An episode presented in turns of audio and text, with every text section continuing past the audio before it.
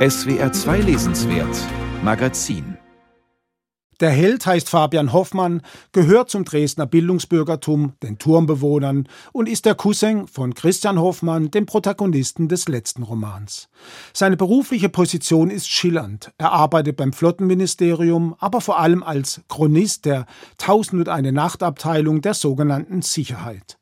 Diese Mehrdeutigkeit der Zuordnungen der Funktionen ist Prinzip von Telkams Buch und ein wesentlicher Teil seiner rätselhaften Atmosphäre. Die Sicherheit ist der Trevische Geheimdienst. Die Hauptstadt heißt Treva, wie eine alte Bezeichnung für Hamburg, steht gleichzeitig irgendwie für Westdeutschland, dann für das wiedervereinigte Deutschland.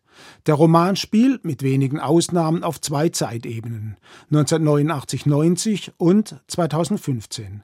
Denn zum 25. Jubiläum der Wiedervereinigung sammelt Fabian Material für eine Chronik über die Wendezeit. Und das ist das, was wir zu lesen bekommen, ergänzt um die täglichen Einträge, Gedanken, Rückblicke, Erinnerungen.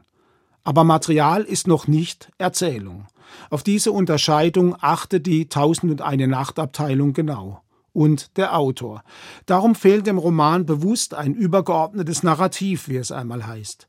Uwe Tellkamp legt nahe, dass sein Buch genau in dieser Verweigerung sein subversives literarisches Potenzial entfaltet, um nicht ideologisch instrumentalisierbar zu sein. Narrative inszeniert im Roman ein gewaltiger medialer politischer Komplex, eben die Tausend und eine Nachtabteilung. Und die ist es, eine überraschend ironische Wolte, die zuerst erkennt, dass nur die Wiedervereinigung ihren Geheimdienst retten kann, als Gesamtrevischen. So wird der operative Vorgang Unio geboren und aus Wir sind das Volk wird Wir sind ein Volk. Viele Protagonisten der Wendezeit kommen als Klarnamen vor. Andere werden nur angedeutet. Helmut Kohl, Wolfgang Schäuble, Gregor Gysi, Rudolf Augstein, Günter Grass, der den Ostdeutschen ihre kommode Diktatur erklärt. Zentral ist Anne Hoffmann. 2015 ist sie Kanzlerin vom Vereinigten Trewa und nicht nur über den Spitznamen Mutti Angela Merkel nachempfunden. In der Chronik der Wendejahre sehen wir sie als aktive Politikerin in der Dissidentenszene, beim neuen Forum, beim demokratischen Aufbruch. Sie versteht schon früh, Kompromisse zu schmieden, pragmatisch zu sein, und sie weiß, die Macht sitzt nicht bei der Bürgerrechtsbewegung, nicht bei den Sozialdemokraten, sondern bei Mammut alias Helmut Kohl. Im Jahr 2015 steckt sie in Problemen. Sie hat sich bei einem Treffen mit Flüchtlingskindern, ganz wie Angela Merkel, wenig empathisch gezeigt. Jetzt beginnt der operative Vorgang Eiskönigin, um ihr Bild zu rehabilitieren. Dabei steht immer die Frage nach der Macht im Zentrum. Sie ist das eigentliche Forschungsprojekt von Fabian Hoffmann, der sich durch die Geschichte der bundesdeutschen Nachkriegszeit gräbt und fragt, vor allem sein Mentor Martin Delanotte, der stark an Thomas de Maizière erinnert. Der große andere im Spiel ist Meno Rode, den wir wie viele andere Personen ebenfalls aus dem Turm kennen. Er ist immer noch Teil der Literatur- und Verlagsszene, skrupulöser Lektor, schweigsam, undurchschaubar und auch Teil der Tausend und eine Nachtabteilung. Janusköpfig wäre noch das Mindeste, was man von ihm sagen muss. Telkams Welt ist keine realistische.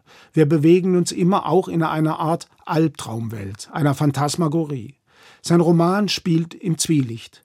Seine Mittel sind, neben dem nüchternen Ton der Chronik, Satire, Groteske, Bravourstücke überbordender Beschreibungslust, aber rhetorisch doch deutlich zurückgenommener als im Turm. Und was ist mit dem rechten, dem AfD-nahen Uwe Tellkamp? Es gibt einige überraschende Einträge, die dem Jahr 2021 zugeordnet werden und die die etablierte Zeitlogik durchbrechen. Im ersten berichtet Fabian, dass er jetzt nicht mehr bei der Sicherheit arbeitet. Man kann sich zusammenreimen, warum.